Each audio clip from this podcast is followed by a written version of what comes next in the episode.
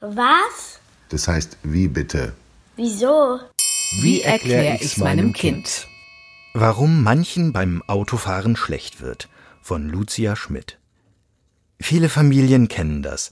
Da hat man endlich alles zusammengesucht, das ganze Gepäck im Auto verstaut, sitzt fröhlich im Wagen, das Reiseziel vor Augen, und dann heißt es irgendwann von der Rückbank Mir ist so schlecht.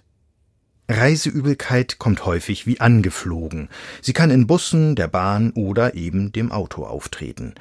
Ist man mit dem Auto unterwegs, wird einem häufig schlecht, wenn bei zähem Verkehr ständig angefahren und abgebremst wird, wenn es steile Kurven den Berg hinauf und hinab geht. Der Statistik nach trifft diese Übelkeit bei Reisen vor allem Kinder bis zur Pubertät und Frauen häufiger als Männer. Wem während der Reise schon einmal schlecht wurde, der weiß, man kann sich dabei wirklich schrecklich fühlen. Im Bauch rumort es heftig, manchmal kommt auch Schwindel dazu und nicht selten muss man sich übergeben. Deshalb sollte man gerade, wenn man weiß, dass man selbst oder die eigenen Kinder für Reiseübelkeit anfällig sind, immer eine Tüte dabei haben, in die sich im schlimmsten Fall der Mageninhalt entleeren kann. Wechselklamotten können natürlich auch hilfreich sein. Aber auch wenn man sich so fühlt, plötzlich krank geworden sind die Reisenden nicht.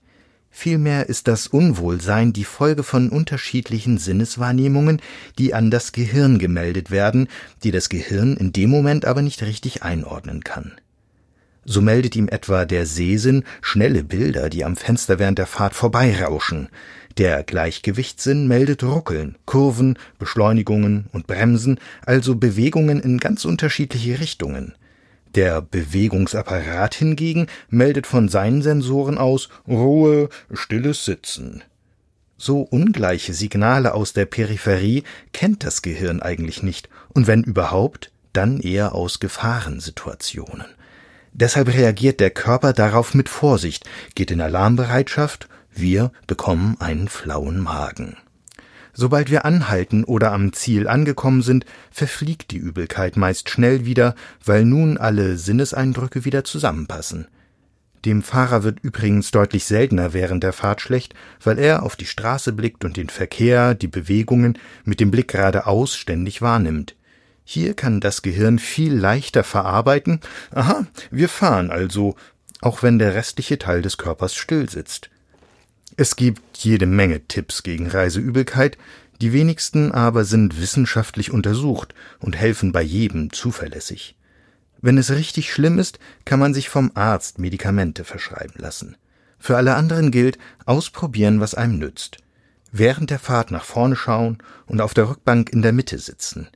Immer ein Fenster etwas auflassen, damit frische Luft hereinströmt.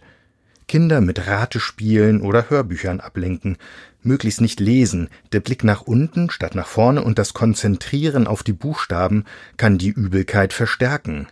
Das Auge hat so nämlich noch mehr unterschiedliche Eindrücke zu verarbeiten.